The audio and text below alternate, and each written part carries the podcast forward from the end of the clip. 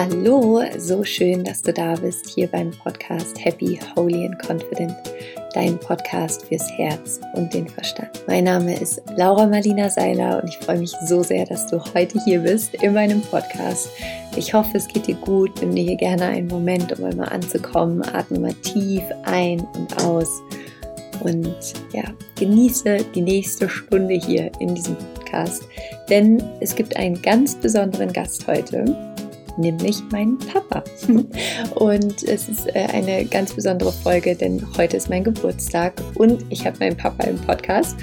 Und mein Papa ist einer der Menschen, der mich natürlich in meinem Leben am längsten begleitet hat und von dem ich wahnsinnig viel lernen konnte und ähm, der ein unglaublich weiser, intelligenter Mann ist, der, ja, der mir einfach wahnsinnig viel beigebracht hat. Und deswegen freue ich mich unglaublich, ganz viel von seinem Wissen, von seinen Ideen, von seiner Sicht, wie er die Welt betrachtet, hier heute mit dir im Podcast teilen zu können.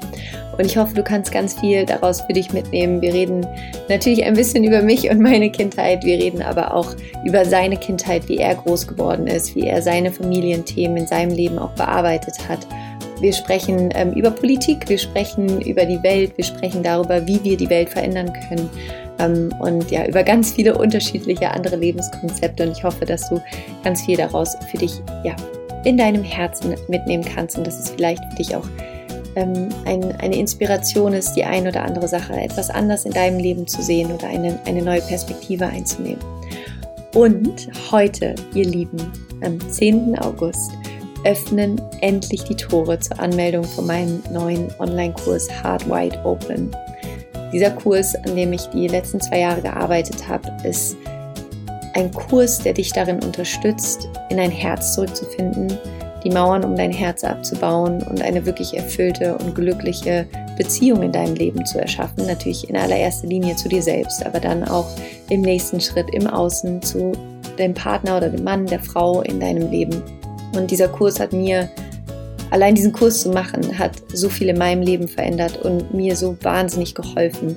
Und ich hoffe und freue mich darauf, wenn er das bei dir auch tut. Du hast die Möglichkeit, dich heute anzumelden. Die Anmeldung ist bis zum 14. August möglich und du findest den Link ähm, in den Show Notes. Und es gibt eine limitierte Anzahl an Workbooks die ist tatsächlich sehr limitiert diesmal. Das heißt, wenn du ein ähm, Workbook haben möchtest, dann melde dich am besten heute an, hol dir dein Workbook oder das Special-Ticket. Ähm, wenn du sagst, du willst eh nur die digitale Version machen, ist es natürlich auch vollkommen entspannt. Die Anmeldung ist, wie gesagt, bis zum 14. August möglich und ich freue mich schon riesig auf diese gemeinsame Reise von Hard Wide Open und wünsche dir jetzt ganz viel Spaß mit dem Interview mit meinem Papa Johannes Seiler. Und ja, viel, viel Spaß, deine Laura.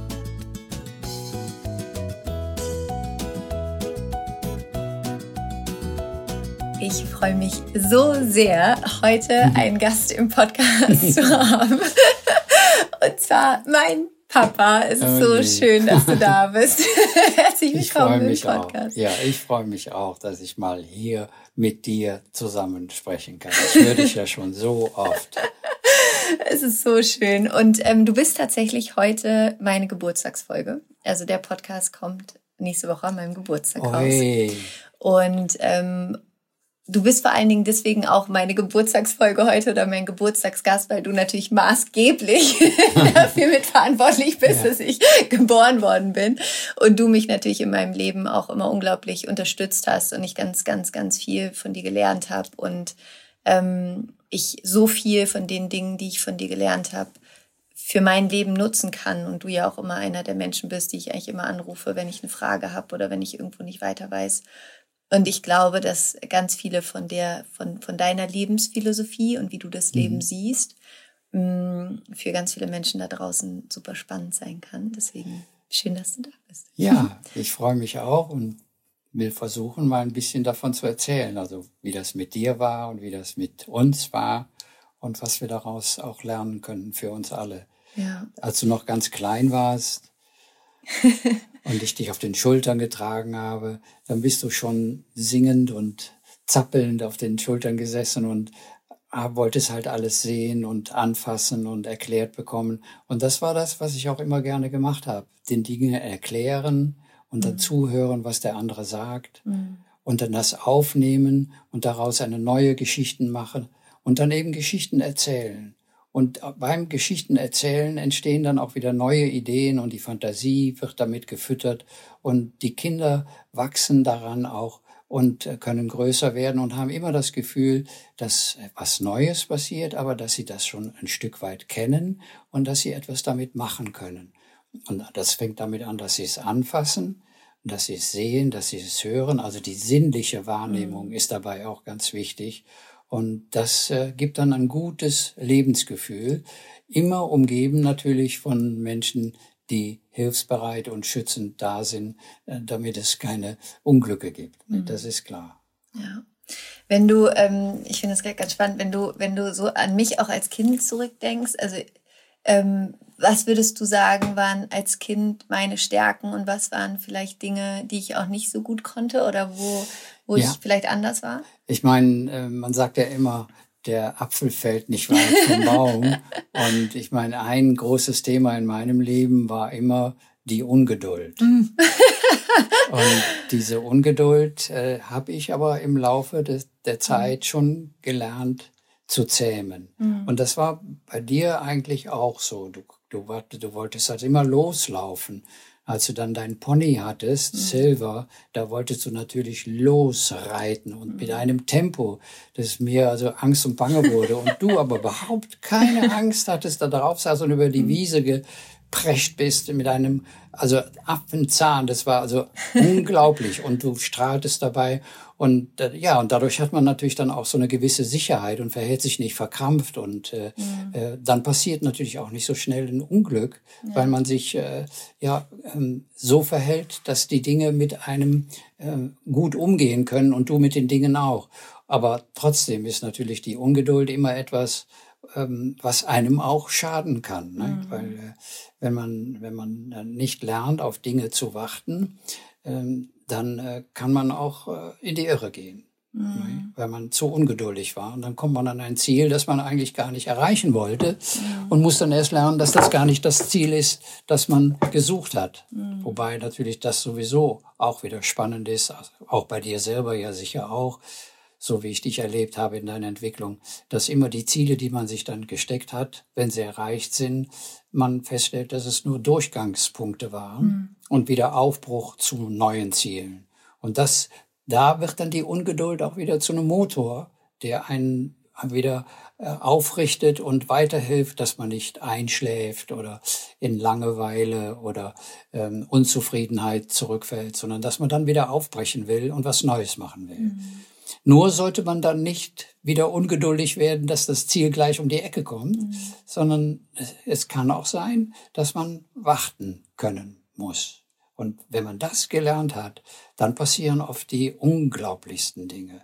Würdest du sagen, dass du heute geduldiger bist als noch vor 40 Jahren? Ja, also im Denken ganz sicher. Im, im Machen äh, bin ich eigentlich immer noch relativ schnell. Ich will die mhm. Dinge schnell erledigen und ähm, ja, aber gerade was äh, mein Leben betrifft und was äh, mein Nachdenken über das Leben betrifft, da bin ich natürlich mhm. viel, viel geduldiger geworden. Aber das war ein langer Weg. Das war ein mhm. sehr langer Weg. Ich war ganz, ganz ungeduldig als Kind. Ich hieß ja auch früher, ich war der Zappel-Philipp. Mhm. Ne? Und ja, und äh, das war auch in der Schule so. Das macht sich natürlich bezahlt im Sport. Ne? Ich habe ganz viel Tischtennis gespielt und mhm. Fußball. Und da ist es natürlich gar nicht schlecht, wenn man ungeduldig ist, weil man dann vorankommt. Aber bei anderen Sachen ist es schon wichtig, dass man geduldiger ist. Mhm. Und das Gibt es was rückblickend in deinem Leben, wo du zurückguckst und dir denkst, da hätte ich geduldiger sein können, sollen? Ja, äh, also wo ich äh, froh bin, dass ich nicht ungeduldig war, das war äh, mit den Kindern. Ne? Also mhm. wenn, wenn die Kinder um einen waren, da war schon gut, ungeduldig zu sein, weil die ja auch dauernd wieder was Neues erleben mhm. wollen und noch erleben, dann schon. Wo ich sicher zu ungeduldig war, denke ich, war im Beruf. Mhm. Da hätte ich wahrscheinlich, äh, als ich äh, wirklich in großer Verantwortung stand, wahrscheinlich geduldiger sein müssen, um Veränderungen voranzutreiben. Mhm. Da habe ich wahrscheinlich zu schnell alles gewollt und dadurch weniger erreicht, als ich eigentlich erreichen wollte. Ne? Und das musste ich dann auch erst lernen. Ne? und wo man am besten lernen kann, das ist natürlich, hängt ja immer mit den Begabungen zusammen, die man geschenkt bekommen hat. Da kann man ja gar nichts für. Äh, das war vor allem das Theater. Mhm. Weil ich gelernt habe und gesehen habe, nicht nur für mich selber, sondern auch mit denen, mit denen ich versucht habe, Theater zu spielen und also Stücke zu inszenieren. Da ganz kurz für alle, die dich ja noch nicht kennen. Ja. Du, du, bist auch Schauspieler, du, du hast immer auch Theater unterrichtet. Genau, das einmal kurz, okay, um den Kontext ja, zu geben. Gut, ja. Also da habe ich, gut, natürlich auch von der Mutter, die ja mhm. auch äh, Opernsängerin war, habe ich natürlich auch ein Stück äh, Kunst sozusagen in, in mir selber gehabt und dass das dann die Sprache war und das Gestalten der Sprache auf der Bühne, das habe ich auch erst nach und nach gemerkt, dass das mhm. mein Ding ist. Und, mhm. äh, und ich habe aber dann eben auch gesehen, dass das für Kinder und Jugendliche so eine wunderbare Bühne ist. Mhm. Ne, wie das ja. Leben ja eine Bühne ist, so ist natürlich auch die kleine Bühne eine unglaubliche Bühne für Kinder. Äh, etwas über sich selber zu erfahren und gleichzeitig, was so ganz wichtig ist, zu lernen, mit anderen zusammenzuarbeiten, mhm. Verlässlichkeit aufzubauen. Du musst deinen Text lernen, an der richtigen Stelle einsetzen, weil der andere sonst sein Stichwort nicht hat. Und diese Verlässlichkeit und dieses Zusammenarbeit, das macht dann so einen großen Spaß. Mhm. Und gleichzeitig natürlich, dass man feststellt, ich mache etwas, was ich ja gar nicht bin aber anscheinend glauben die anderen, dass ich es bin. So gut habe ich das gemacht. Mhm. Und das ist dann diese Zauberei, dieser Zauber am Theater, der auch nicht kaputt zu kriegen ist. Und das ist so faszinierend. Würdest du für dich sagen, dass Theater auch wie so eine Art Ventil war zum Teil? Also so die Möglichkeit, da auch Emotionen zu leben, die du vielleicht dir nicht unbedingt erlaubt hast, im, jetzt im anderen Leben zu leben? Und ja, ganz sicher. Mhm. Also das ist schon, äh, Theater ist, äh, schon so etwas wie ein Therapeutikum. Mhm. Und zwar ein, ein ganz ungefährliches Therapeutikum, mhm. ohne Nebenwirkungen, mhm. wenn man so will. Sondern du kannst da wirklich dich selber in einer Weise kennenlernen, wie du es sonst eben nicht kannst. Mhm. Und deshalb war ich auch immer ein großer Befürwortung, Befürworter im, in den Schulen, mehr Theater anzubieten mhm. für Kinder, vor allem in der Mittelstufe, weil die Kinder ja da ganz verwirrt sind mit sich selber. Mhm. Und wenn sie dann abgelenkt sind und sich ähm, auf etwas einlassen können, was zuerst wie, wie ihnen fremd vorkommt, mit anderen zusammen, dann entwickeln sie darin so ein kleines Wir-Gefühl und eine neue Ich-Stärke, mhm. die sie die spielerisch, spielerisch mhm. dann sich selber anerzogen haben, mhm. ohne dass sie es gemerkt haben. Und das, das ist so gewinnbringend für das ganze Leben. Dass, dass ich immer der Meinung bin, also mit Theaterspielen kann man so viel erreichen, vor allem in der Erziehung. Deshalb ist es so schade, dass das so ein, äh, nur so ein Nebenfach ist oder äh, ganz ausfällt, weil man mhm. Wichtigeres zu mhm. lernen habe. Da bin ich halt nicht so sicher. sicher ne? ja. Es gibt einen, ähm, einen Satz, den du, den du oft mit mir geteilt hast, schon seit ich ein Kind bin. Äh, das ist Pantarei. ähm, alles fließt. Magst du darüber einmal ein bisschen erzählen, was dieser Satz für dich bedeutet und ähm, wie wir den aufs Leben übertragen können? Ja, also das, das ist so einer meiner wichtigsten ähm, Sätze, die ich also zuerst, als ich ihn mal gehört habe, schon als Schüler bei Heraklit, Pantarei, alles fließt, na ja, gut, alles fließt, da habe ich das noch gar nicht verstanden. Mhm. Aber so in der Mitte des Lebens ist mir dann schon klar geworden, wie sehr alles in dir selber und um dich herum so in Bewegung ist, ähm, dass man eigentlich entweder darin ertrinkt und verloren gehen kann oder eben sich davon mitziehen lässt und dann dadurch auch äh, ähm, ein, ein, Gefühl von Sicherheit entwickelt, weil man in etwas ist, was in Bewegung ist, mhm. was dich selber in Bewegung hält und was dich selber verändert. Ich meine, du siehst es ja selber an dir, an deinem eigenen Körper, wie du dich im Laufe der Jahrzehnte veränderst. Mhm. Du siehst es an der Erde, an, an den Menschen um dich herum, wie sie sich verändern. Und das als etwas zu erleben, als der Motor der Natur überhaupt, ähm, dessen Teil wir sind. Das ist wichtig dabei. Nicht dem wir fremd gegenüberstehen oder dass wir anhalten sollten oder anders machen sollten, sondern wo wir Teil davon sind. Das für sich akzeptieren zu können, das erzeugt ein ganz neues Gefühl von Sicherheit. Denn diese Bewegung ist ja eigentlich etwas, was Unsicherheit erzeugt. Nee, man möchte ja gerne feststehen. Aber dieses in Bewegung sein, bleiben und wollen, das ist dann ein ganz neues Lebensgefühl, weil das so voller Überraschungen ist. Es passieren immer wieder neue Dinge, von denen du gar nicht geahnt hast, dass mhm. sie passieren können. Und dann passieren sie. Mhm. Und, und du kannst sie annehmen und weißt, ja, ich bin dabei, es ist zu mir gekommen, ich bin zu ihm gekommen und es geht weiter. Und das ist also etwas, was unglaublich schön, lustvoll und beglückend ist, wenn man darin sich wohlfühlen darf und kann. Wie, wie schafft man das mehr, da in die Annahme zu kommen, dass eben alles in ständiger Veränderung ist? Weil ja, die meisten Menschen wollen ja natürlich am Status quo irgendwie auch festhalten, beziehungsweise wir haben ja Angst irgendwie vor dem, was neu ist. Ja. Das heißt, wie können wir es schaffen, ähm, diesen, diese Idee oder diesem Panterei, dem, dem das alles fließt, da mehr auch in den Fluss aktiv mit einzusteigen? Ja, auf zwei Ebenen. Einmal äh, denke ich, indem wir uns äh, intensiver mit unseren Sinnen auseinandersetzen, mhm. die uns dauernd signalisieren, wie die Dinge sich verändern. Ein Geruch, wie er sich verändert. Ähm, ein Gefühl, wie es sich verändert. Ja, ein Geräusch, wie es sich verändert. Ein Geschmack, wie er sich verändert. Und wie in der Veränderung immer auch ein Überraschungsmoment liegt. Mhm. Das ist das eine, die Sinne. Ähm, und das andere ist dein Kopf wie du selber damit umgehst in deinem Denken. Und je mehr du das, was du sinnlich wahrnimmst in deinem Denken, lernst zu verstehen als etwas, das bist du, das ist deine Natur. Mhm. Du bist es auch in der Veränderung. Und gerade da bist du es, wenn du da dabei bist. Dann äh, hast du so ein Gefühl von Sicherheit und Klarheit und Stärke auch. Mhm. Da ist Stärke drin. Und wenn man die für sich gefunden hat, dann will man natürlich da auch gar nicht mehr von lassen. Mhm. Und das dann den anderen zu übermitteln, einmal indem man das vorlebt und natürlich auch, so sie es wollen, äh, anbietet. Mhm. Und dann, ja, können auch Gefolgschaften entstehen und äh, weil die anderen dann sagen, oh ja, das kann auch für mich mhm. funktionieren. Es funktioniert natürlich für jeden anders, mhm. aber es ist immer die Bewegung, äh, die man wollen sollte und nicht das Stehen bleiben oder das äh, behalten wollen, mhm. äh, weil das, es geht verloren und dann erlebst du es als Verlust und schaust zurück, mhm. anstatt nach vorne zu schauen und, und schauen, was, was kommt da auf mich zu. Mhm.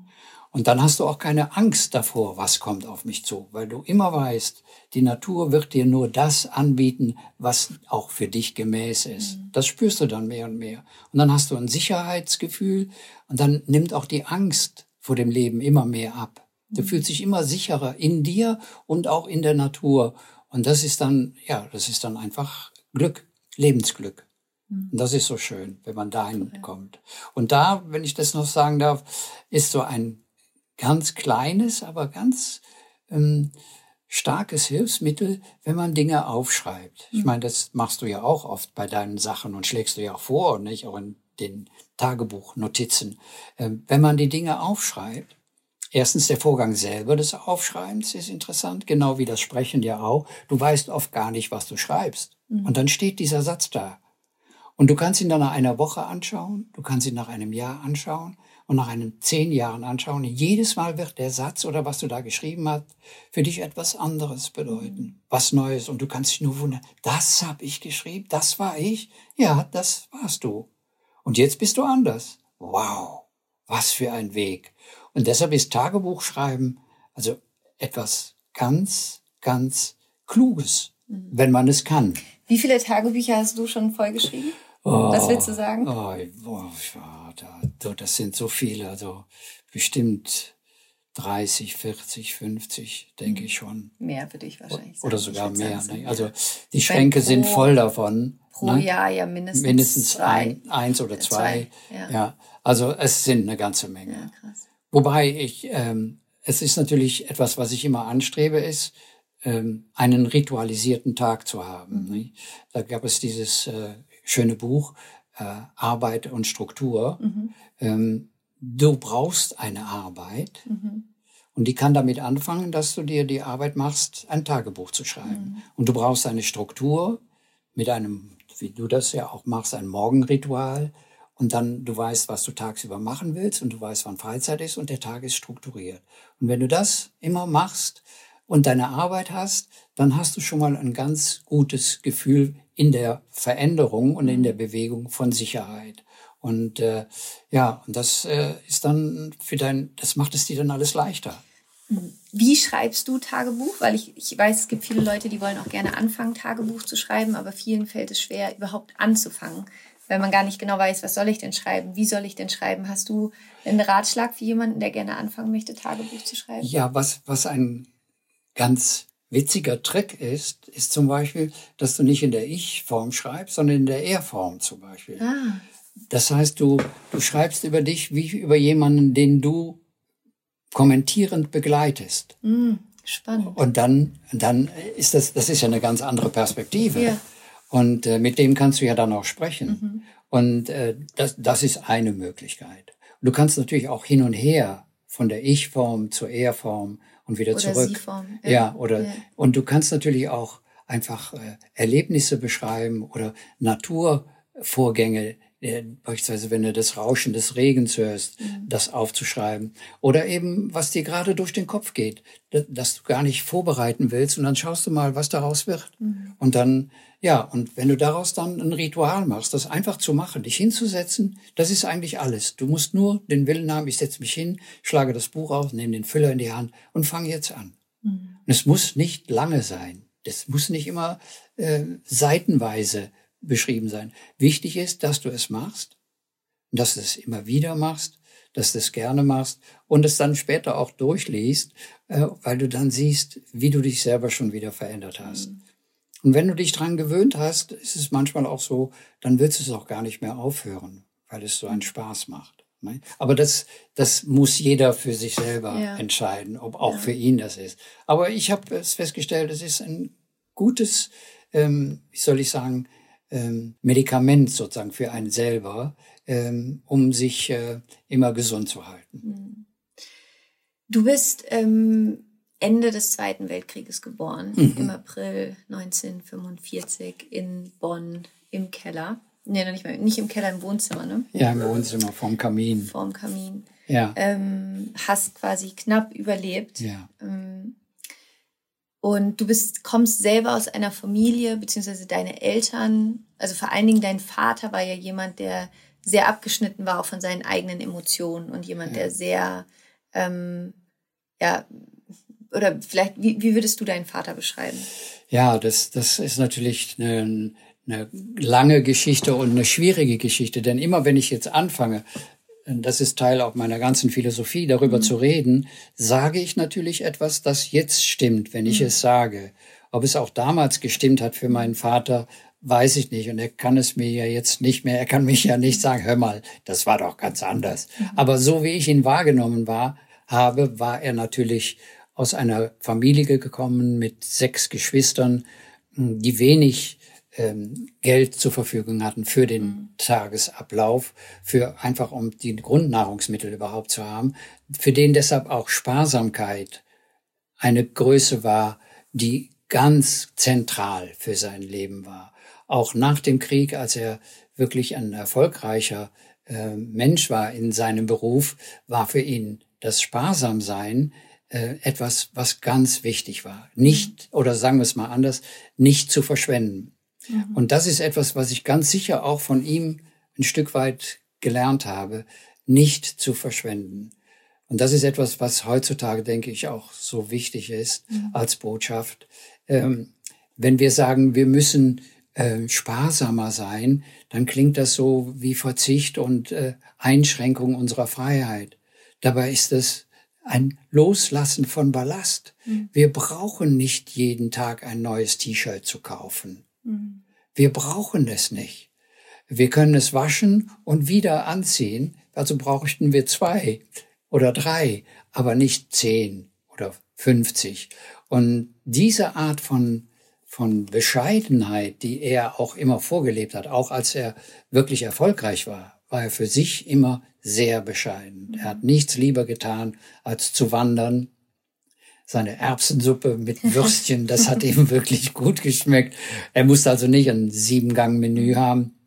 Und äh, ja, und dadurch hat er auch einmal seine Altersvorsorge gut hinbekommen und hat für sich selber auch eine Bescheidenheit gehabt, ähm, die es ihm leichter gemacht hat, mhm. äh, das Leben zu meistern. Aber er hat, was du ja auch gerade angesprochen hast, natürlich nicht gelernt, über all diese Dinge zu sprechen, mhm. sondern er hat das alles nur mit sich alleine ausgemacht und wirkte deshalb oft sehr streng und äh, ja sprachlos und deshalb auch gefühlsarm, mhm. was er eigentlich nicht war. Aber er hatte, das ist ja der Unterschied zu uns. Wir konnten ja lernen, ähm, unsere Gefühle auszudrücken. Wir haben gelernt, äh, über uns selber nachzudenken, zu lesen.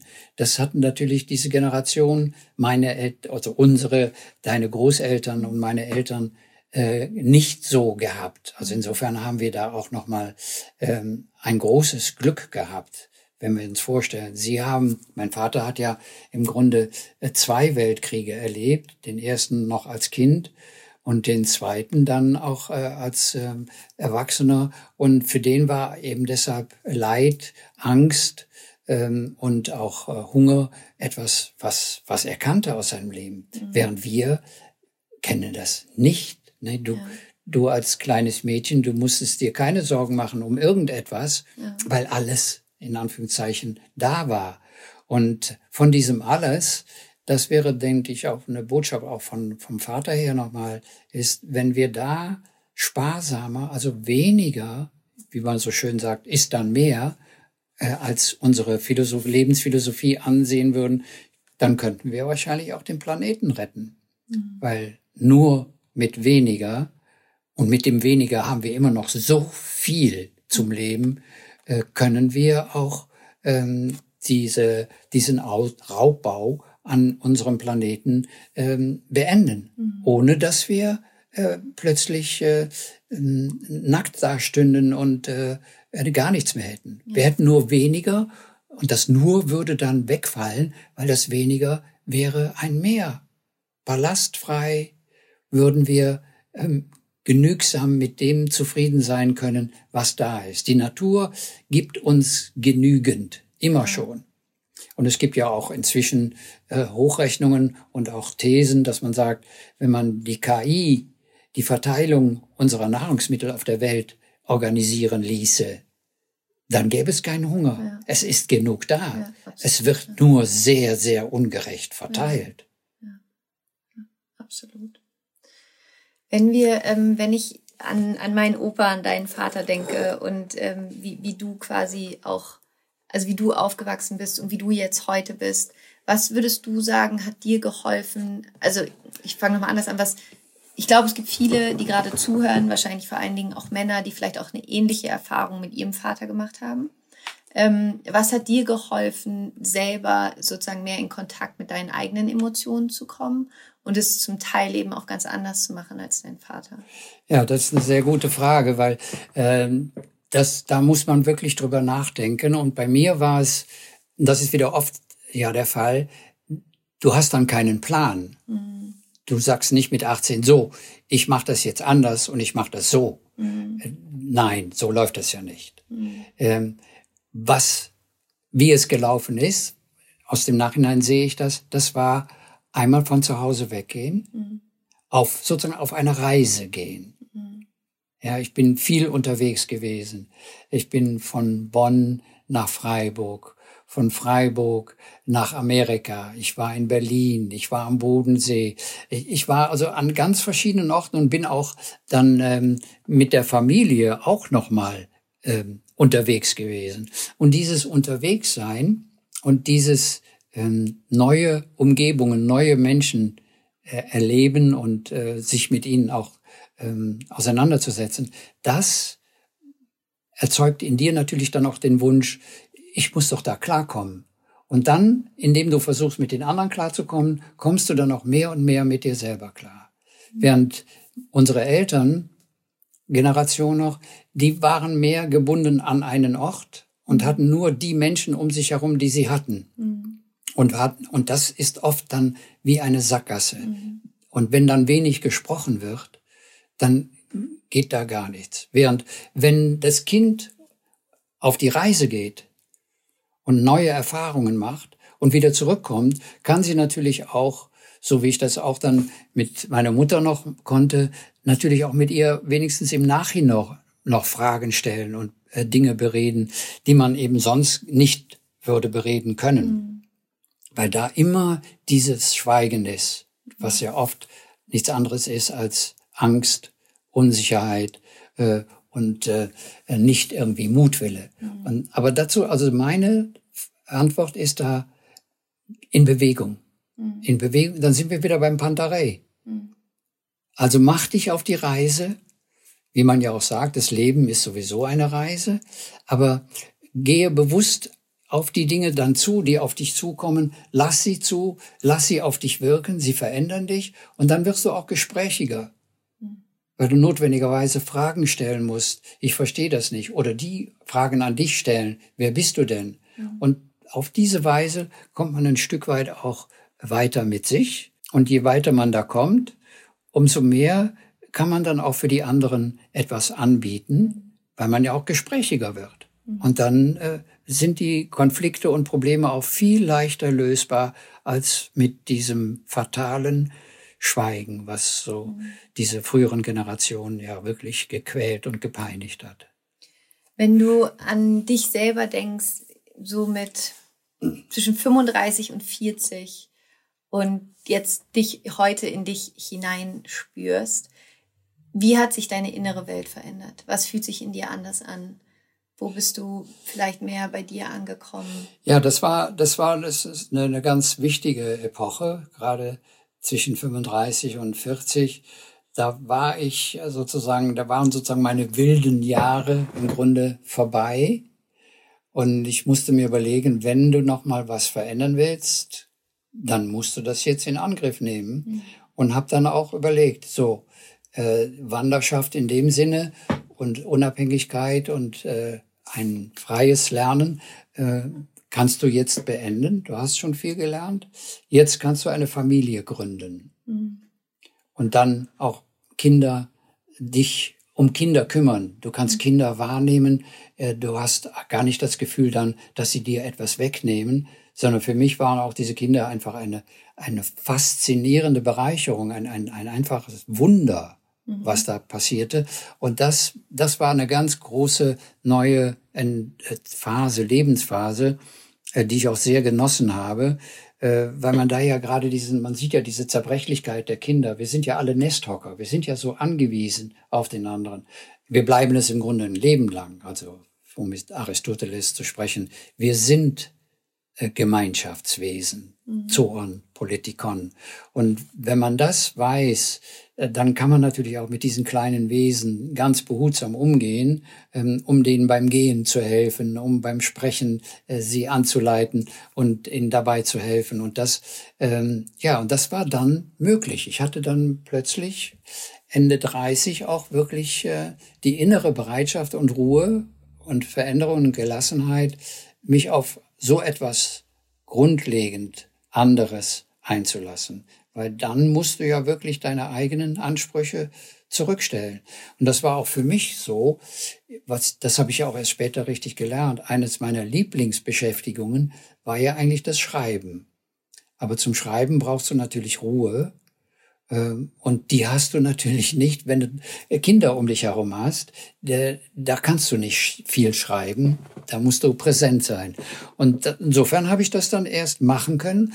Tatsächlich äh, am Ende, als die Kinder groß waren und ich auch im Beruf sozusagen nicht mehr äh, unterwegs war, der auch sehr zeitaufreibend war. Und dann konnte ich so richtig anfangen zu schreiben. Mhm. Einmal Geschichten für die kleinen Kinder, äh, Märchen und Fabeln und natürlich dann auch die äh, Bücher, die ich selber immer schon mal schreiben wollte. Und ja, und das macht mir jetzt gerade im Alter einen richtig großen Spaß. Mhm. Und das ist so schön, weil alles zu seiner Zeit stattfinden konnte ohne dass ich das so geplant hatte. Mhm. Aber die Ungeduld ist ein Stück weit kleiner geworden, obwohl auf der anderen Seite jetzt auch die Ungeduld da ist, weiter zu schreiben, mhm. ja. Aber sie ist nicht mehr so, dass sie mich äh, irreführt oder behindert oder ähm, anderen schaden könnte, sondern sie, ja, sie hält mich äh, lebendig und geistig ganz aktiv und das macht halt einen großen, großen Spaß. Und wenn du an, an dich zurückdenkst, so in dem Alter, also sagen wir 35 bis 40, weil das jetzt ja quasi auch so ein bisschen mhm. die Zeitspanne ist, wo, wo ich jetzt gerade bin, ähm, und heute in dich reinfühlst, so vom Gefühl, was würdest du sagen, hat sich verändert? Also wo, wo bist du heute innerlich in dir? Ja, das, das ist schon ein großer Unterschied, weil die Ungeduld ist ja oft äh, gekoppelt mit einer großen Unruhe, einer inneren Unruhe. Und die nimmt oder hat radikal abgenommen, mhm. so dass ich wirklich sagen kann, ähm, da ist Gelassenheit gewachsen. Mhm. Gelassenheit im Zulassen, im Verändern, im Zuschauen. Und das gibt Ruhe und Kraft und Sicherheit, die auch nach außen strahlt weil du kannst dann auch deine Umgebung dadurch ein Stück weit mit ähm, teilhaben lassen und das tut, tut eigentlich allen gut. Und das wiederum kommt dann, äh, das äh, strahlt ja auf dich selber wieder zurück, sodass die Gelassenheit dann immer stärker wird. Und das ist dann etwas Schönes, weil dann so ungute oder schlechte Gefühle immer weniger werden, weil du ja gelassen bist. Mhm. Du kannst sagen, warum soll ich mich darüber aufregen? Es gibt dieses berühmte kurze, ähm, den Text von Bertolt Brecht über eine ähm, Maske, die er betrachtet, eine japanische Maske, geschnitzt aus Holz mit Goldlack äh, überstrichen. Und da sagt er, anschauend die geschwollene Ader auf der Stirn, verstehe ich, wie anstrengend es ist, böse zu sein. Mhm. Es ist einfach anstrengend. Es ist viel angenehmer und schöner, nicht böse zu sein. Und wenn du gelassen bist, ja, es, es ist so viel besser. Und wenn man eben auch weiß, wie sehr ähm, Körper und Geist zusammenhängen, ähm, wie man so schön sagt, die Psychosomatik, äh, dann kannst du da auch äh, ganz viel für deine Gesundheit tun. Mhm. Denn dieser Satz, den man immer wieder sagt, Mensch, das schlägt mir jetzt aber auf den Magen. Mhm. Das stimmt ja im wahrsten Sinne des Wortes. Viele Leute bekommen, weil sie zornig sind oder nicht gelassen sind, Magengeschwüre. Und wenn du gelassen bist, ist die Chance viel, viel größer, dass du keine Magengeschwüre bekommst. Das ist nur ein kleiner Nebeneffekt. Aber ansonsten würde ich auch sagen, also für mich, ich bin ja selber auch überrascht, wie ich mich von dem kleinen, zappligen und energischen jungen Mann und Kind und das ich einmal war, ähm, zu einem relativ ruhig und gelassenen Menschen, vor allem innen geworden bin, obwohl ich nach außen auch gerne natürlich immer noch äh, viel unterwegs bin und Bewegung schätze, mit dem Fahrrad unterwegs bin oder wandere und raus muss. Aber das findet dann in einer äh, ganz großen inneren Gelassenheit statt. Mhm. Und das tut gut. Das tut so gut. Das kann ich nur jedem auch empfehlen, sich dahin zu entwickeln. Und wenn man weiß, wie sich die Dinge verändern und ich es auch von mir selber gesehen habe und sehe, dann weiß man, das ist ein Weg. Mhm. Vieles davon hast du gar nicht selber unter Kontrolle. Es geschieht dir. Aber gerade weil es dir geschieht, wird daraus auch für dich immer eine wirklich große Chance, wenn du sie zu ergreifen weißt.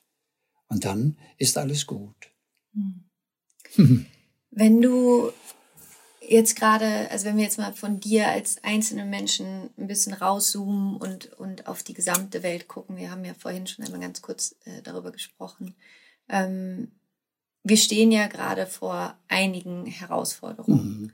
ähm, auf, auf dieser Welt. Ähm, was, was hast du aus deiner Perspektive oder welche Chance siehst du gerade? Mhm. Was glaubst du, können wir tun als Menschen, vor allen Dingen natürlich auch meine Generation und Jünger, ähm, um ja, das Ruder noch rumzureißen? Ja, das ist natürlich die große, große Frage, die uns umtreibt und mich auch. Und meine Antwort, und ich will da gar nicht sagen, dass es die Antwort ist, die muss ja jeder selber für sich finden. Und er kann ja jetzt das, was ich sage, für sich selber überprüfen und wägen. Meine Antwort ist auf jeden Fall, wir müssen wieder kleiner denken. Kleiner, gerade jetzt einmal im politischen, die großen politischen Systeme, wie die ob das nun die NATO ist oder die EU äh, oder noch größere, äh, die, äh, die UN, diese Systeme neigen alle dazu, sich als äh, System zu verselbstständigen und in sich selber äh, zu agieren und nicht mehr die eigenen Ziele, die sie vielleicht als gute sogar hatten, äh, umsetzen zu können. Während wir auf kleinerer Ebene, mein, mein Hilfsbegriff dabei ist immer die Region, das Regionale. Wenn wir diese Größe wieder zurück für uns finden, uns zu beschränken in unserem Lebensraum auf eine Region, die ist überschaubar. Die ist überschaubar von dem, vom Reisen her, die ist überschaubar von den äh, Nahrungsmitteln her, äh, die ist überschaubar von der Kommunikation her. Bei Harari heißt es ja auch, der sagt, als wir noch Nomaden äh, waren, äh, noch ähm, Jäger und Sammler, da waren es immer so etwa zwei bis 250 Menschen, die man äh, kannte und die einem vertraut waren und mit denen man auch zusammen äh, sich gehörig fühlte. Mhm. So dieses Wir-Gefühl. Mhm. Während das Wir-Gefühl auf nationaler oder auch noch übernationaler Ebene ist eigentlich ein sehr, sehr tönerner Koloss. Mhm wo viele sich nicht drin wiederfinden können, weil er zu groß ist und so anonym. Und je kleiner der Bereich ist, in dem wir agieren und auch ein Feedback haben, umso eher ist auch die Chance, dass wir uns darin wohlfühlen können. Bestes Beispiel jetzt ähm, äh, die Flut im Ahrtal. Die Menschen, die da geholfen haben, das waren dann Menschen, die hatten sich vorher gar nicht gekannt. Die sind da hingereist und haben gesagt, wir packen hier einfach an. Und das hat den Menschen da so gut getan. Während darüber hinaus jetzt die Bürokratisierung und die Vorgänge, die da drumherum gebaut sind, auf äh, äh, Landesebene, dann auf Bundesebene und dann auf europäischer Ebene, die sind wieder so träge und so mhm. schwerfällig, dass viele Menschen auch da das Vertrauen hinein verlieren. Und dann kann es eben passieren, dass sie wegkippen Mhm. Und genau in die Richtungen sich dann äh, wie so wütend entwickeln, die wir ja nicht wollen mhm. können.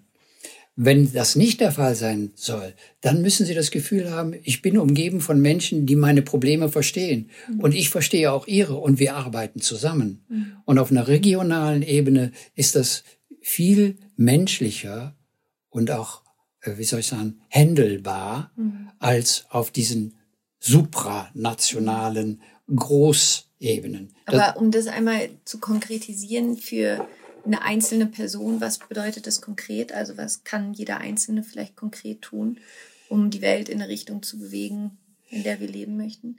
Ja, äh, ganz jetzt wie jetzt hier im Ahrtal war das ja so ein Beispiel, dass man ähm, äh, du brauchst nicht nach äh, ähm, Taiwan zu reisen, äh, um die Welt zu verändern. Du kannst das mhm. im Ahrtal machen. Mhm. Ja, und so kann man das äh, bei allen Sachen. Du musst gar nicht so weit weg. Du musst schon vor die Tür gehen. Du musst, da sind wir bei dem Gemeinschaftswesen, du musst andere haben, die Ähnliches wollen. Du mhm. brauchst die anderen und erst zusammen ist man dann auch stark. Und das gibt das gute Wir-Gefühl. Und das ist aber immer in einem überschaubaren Rahmen. Es ist immer vor der Haustüre. Ob das nun in Berlin ist, da ist es der Kiez, mhm. der eher äh, für dich noch etwas ist, mit dem du dich identifizierst als die große Stadt mhm. Berlin. Ja, also auch die zerfällt wieder in ihre kleinen Teile. Und die kleinen Teile entsprechen auch uns, wir mit unseren sinnlichen Wahrnehmungen, mit dem, mit äh, und unserem Gehirn. Wir können das sonst gar nicht verarbeiten. Nee, und, und das darüber überwölbte digitale äh, Dauerberieselungsunwetter, äh, äh, das überfordert ja unser Gehirn sowieso. Mhm. Nee, und sich daraus auszuklinken und wieder ganz hin äh, vor die Haustüre, wie ich sagte, zu, zu schauen und zu gehen und mit Leuten zu reden. Das ist es.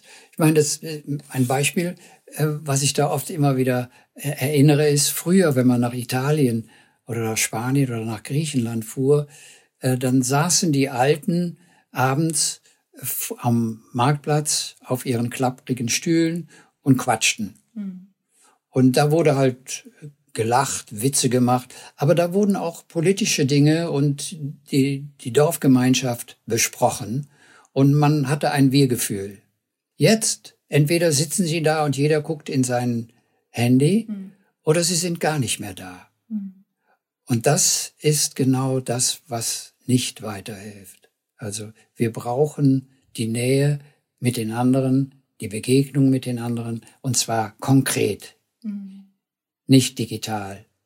Ja, und äh, das ist ja auch das, was ich, äh, das nochmals auf den Punkt zu bringen, ähm, bei dem, was wir auch brauchen um, äh, beim Lernen. Wir können Kinder nicht bei einem Teiler, wie das in Nordrhein-Westfalen ist, und ich glaube in Niedersachsen auch, von 33 sinnvoll unterrichten heutzutage. Mhm. Das heißt, wenn wir wirklich etwas machen wollen, dann müssen wir dahin kommen, dass wir den Reichtum, den wir haben, da verbrauchen, wo er für die nächste Generation wirklich sinnvoll investiert ist. Und das ist in den Schulen. Die Schulen sind schon sehr, sehr wichtig. Aber das bedeutet heute, da müssen Menschen hin, die das gerne machen, und da müssen genügend Menschen hin, die das machen können, damit die Gruppen kleiner werden. Und wenn sie kleiner sind, dann wird, ist auch ertragreiches Lernen möglich. Während so bei 33 oder 30 Kindern in einem Klassenraum, da ist kein ertragreiches Lernen möglich. Da sitzen die Kinder das nur aus, warten, bis die Pause kommt und dann ist die Stunde vergeben. Und die hat aber wieder Geld gekostet. Aber das Geld ist verpulvert. Und das, das wäre so wichtig, dass wir da weniger, äh, auch da wieder weniger groß sind und gleichzeitig mehr Menschen die Möglichkeit geben, sich da betreuend und unterrichtend einzubringen, damit wir gemeinsam lernen, die Probleme der Zukunft auch konstruktiv zu lösen. Da ist also eine ganz große Schwachstelle. Und das sieht man am deutlichsten äh, an der Stelle, ähm, als jetzt ähm, die 100 Milliarden bereitgestellt wurden ähm, für die Aufrüstung der Bundeswehr, wo dann äh, die Medien zwar überrascht waren, aber sagten, ja, das ist ja jetzt mal eine Nummer. Ähm, und alle dabei sind, das gut zu finden, wäre es viel wichtiger, dass unser Kanzler aufstehen würde und sagen würde, wir brauchen 100 Milliarden für unsere Kinder, mhm. um Kitas, Grundschulen und auch aufbauende Schulen so auszustatten mit Menschen, nicht mit Geräten. Die kann man am Rande auch haben, die sind ja Mittel. Aber das ist nicht die Lösung, äh, zu sagen, wir digitalisieren die Schule und dann haben wir es geschafft. Nein, wir brauchen kleinere Gruppen, wir brauchen engagierte Menschen, die sich gerne um sie kümmern und die dann gemeinsam auch darüber nachdenken, wie können wir unsere Probleme hier in unserer Kommune und darüber hinaus in der Region und dann auch in der ganzen Welt gemeinsam angehen, damit wir ähm, das abwenden, was sonst äh, eventuell zu befürchten ist. Hm, danke fürs Teilen. Du bist einer der Menschen, die, glaube ich, oder nein, wahrscheinlich bist du der Mensch, den ich kenne, der die meisten Bücher gelesen hat in mhm. seinem Leben. Ähm, was würdest du sagen, sind drei Bücher, die jeder lesen sollte? Oder die vielleicht auf dein Leben positiven Effekt gehabt haben? Oh, yes. Ja, das ist, das ist so schwer zu beantworten. Gut, ich habe natürlich ein Buch, wo ich viel drin gelesen habe, noch immer wieder viel erzählt habe, ist natürlich von Homer die Ilias und die Odyssee, weil darin so vieles von all dem verhandelt wird, was uns Menschen zu Menschen macht, ähm, als ein Buch, ähm, was ich wirklich ähm, empfehlen könnte. Ähm, ja, aber dann jetzt äh, hinüberspringend in die Moderne, würde ich sagen, ein Buch, haben wir ja neulich auch erst drüber gesprochen, von Stan Nadolny, Die Entdeckung der Langsamkeit. Mhm. Da ist schon der Titel Programm. Und da steckt nach wie vor eine große Botschaft drin. Die Entdeckung der Langsamkeit wäre schon ein Buch, was sich lohnen würde äh, zu lesen. Und als drittes Buch, mein Gott, das, das äh, bietet sich so vieles an. Da könnte ich jetzt mal was ganz äh, ähm, Neues anbieten, weil wir auch gerade über Väter gesprochen haben, von Edgar Selge, sein Buch äh, über seine Familie, seine Familiengeschichte. Er habt ihr uns endlich gefunden, heißt das, glaube ich. Mhm. Ich weiß jetzt nicht, ob der Titel genau stimmt. Weil das ein Buch ist, da wird mal wieder wirklich gut gezeigt, wie ein kleiner Junge, auch in einer Familie, wo es schwierig war, mit einem ganz schwierigen Vater, trotzdem es zu etwas bringt. Und nicht nur dazu bringt, dass er ein hervorragender, wirklich beeindruckender Schauspieler wird, sondern dass er auch noch ein Buch schreibt, indem er seine Lebensgeschichte mit seiner Familie und seinem Vater so aufschreibt, dass man als Leser sich darin wiederfindet mhm. und gut unterhalten auch, aber auch wirklich eine Botschaft bekommt. Auch in dem Sinne, äh, alles fließt. Mhm. Alles fließt. Du kennst ja den Podcast und es gibt am Ende immer die eine Frage. Stell dir vor, irgendwann du hast noch ein ganz, ganz, ganz, ganz, ganz, ganz, ganz langes Leben natürlich. Ähm, und irgendwann würde aber der letzte Tag deines Lebens kommen und ich würde dir ein weißes Blatt Papier geben und einen Stift und würde aber zu dir sagen, Papa, es wurde alles gelöscht, es ist alles weg, dein Blog ist weg, alle Bücher, die du geschrieben hast, sind weg. Ähm, du könntest jetzt hier auf dieses weiße Blatt Papier drei Weisheiten schreiben. Was würdest du aufschreiben? Das ist auch so schwierig. Aber ich kann es ja nochmal versuchen. Okay, als erstes denke ich, das Wichtigste ist, äh, denke immer daran, dass du Teil einer Gemeinschaft bist, dass du angewiesen bist auf andere und dass du auch anderen helfen sollst. Also, dass wir Gemeinschaftswesen sind. Das ist das eine. Das andere ist, finde eine Arbeit und finde eine Tätigkeit, die dich ausfüllt, und die dir zuwächst und habe die Geduld zu warten, bis sie da ist. Mhm. Und dann tu sie so, äh, dass es wirklich dir äh, eine Freude macht. Und als drittes würde ich sagen, wir sollten alle uns verantwortlich fühlen, mitzuhelfen, diesen Planeten zu retten. Mhm. Wow. Dankeschön. Danke, Papa. Oh, vielen, das vielen hat Dank. So einen Spaß gemacht, liebe Laura. Danke für all die tollen Antworten. Ja, das, Danke. So. das machen wir jetzt öfter. Ja. Wir machen jetzt jedes Jahr an meinem Geburtstag okay, nehmen wir eine cool. neue Folge auf. Okay. Gibt es noch irgendetwas, was du teilen möchtest, oder ist es für dich vollständig? Nein, es ist also es ist schon sehr vollständig und ich kann halt nur auch in meinem Leben sagen, das sehe ich ja jetzt auch äh, mit deinen Kindern wieder als Opa, wie wichtig es ist für uns große die wir ja so uns immer cool denken und als äh, äh, fertige, große und starke Erwachsene, wie viel wir von Kindern immer wieder lernen können, mhm. äh, wenn wir äh, ihnen zuschauen, wie ja. selbstvergessen sie ähm, das Jetzt erleben. Mhm. Das, das ist vielleicht auch ganz gut, wenn mir das jetzt noch einfällt, weil dieses Jetzt mhm. im Jetzt zu leben, das ist ja auch Teil deiner Philosophie, das leben uns die Kinder vor. Die können es wirklich. Und deshalb schauen wir auch immer große so sehnsüchtig und so mit einem seligen Blick äh, Kindern zu, die irgendwie am Meer sitzen und Sand durch die Hände rieseln lassen oder eine Burg bauen oder ein Blatt anschauen, äh, wie sehr sie in diesem Augenblick leben und alles um sie herum vergessen können. Das ist wirklich ein, ein Geschenk, dass wir bei den Kindern immer wieder neu lernen können. Und ja, also schauen wir unseren Kindern zu und lernen. Danke, Papa. Mega schön. Vielen, vielen, vielen Dank. Gerne, liebe Laura, gerne.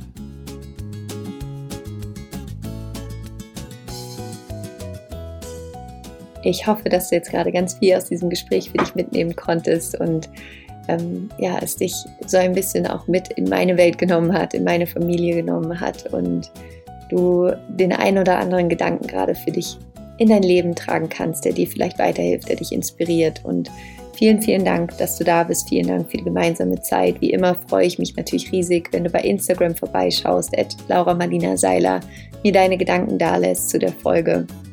Und ab heute hast du die Möglichkeit, dich für meinen wunderschönen neuen Online-Kurs Hard Wide Open anzumelden wo es darum geht, dir eine wirklich erfüllte Beziehung in deinem Leben zu erschaffen, die auf einer ganz anderen Ebene stattfindet, als du es vielleicht bis jetzt kennst und die dir ermöglicht, dein Herz wieder vollkommen zu öffnen, die Mauern um dein Herz abzutragen und in einer Tiefe und Intensität mit einem anderen Menschen zusammen sein zu können, von der du vielleicht jetzt gerade träumst. Und den Link dazu findest du in den Show Notes. Ich wünsche dir jetzt einen wunderschönen Tag. Fühle dich von Herzen umarmt. Es ist so schön, dass es dich gibt. Pass bitte gut auf dich auf. und Rock On und Namaste, deine Laura.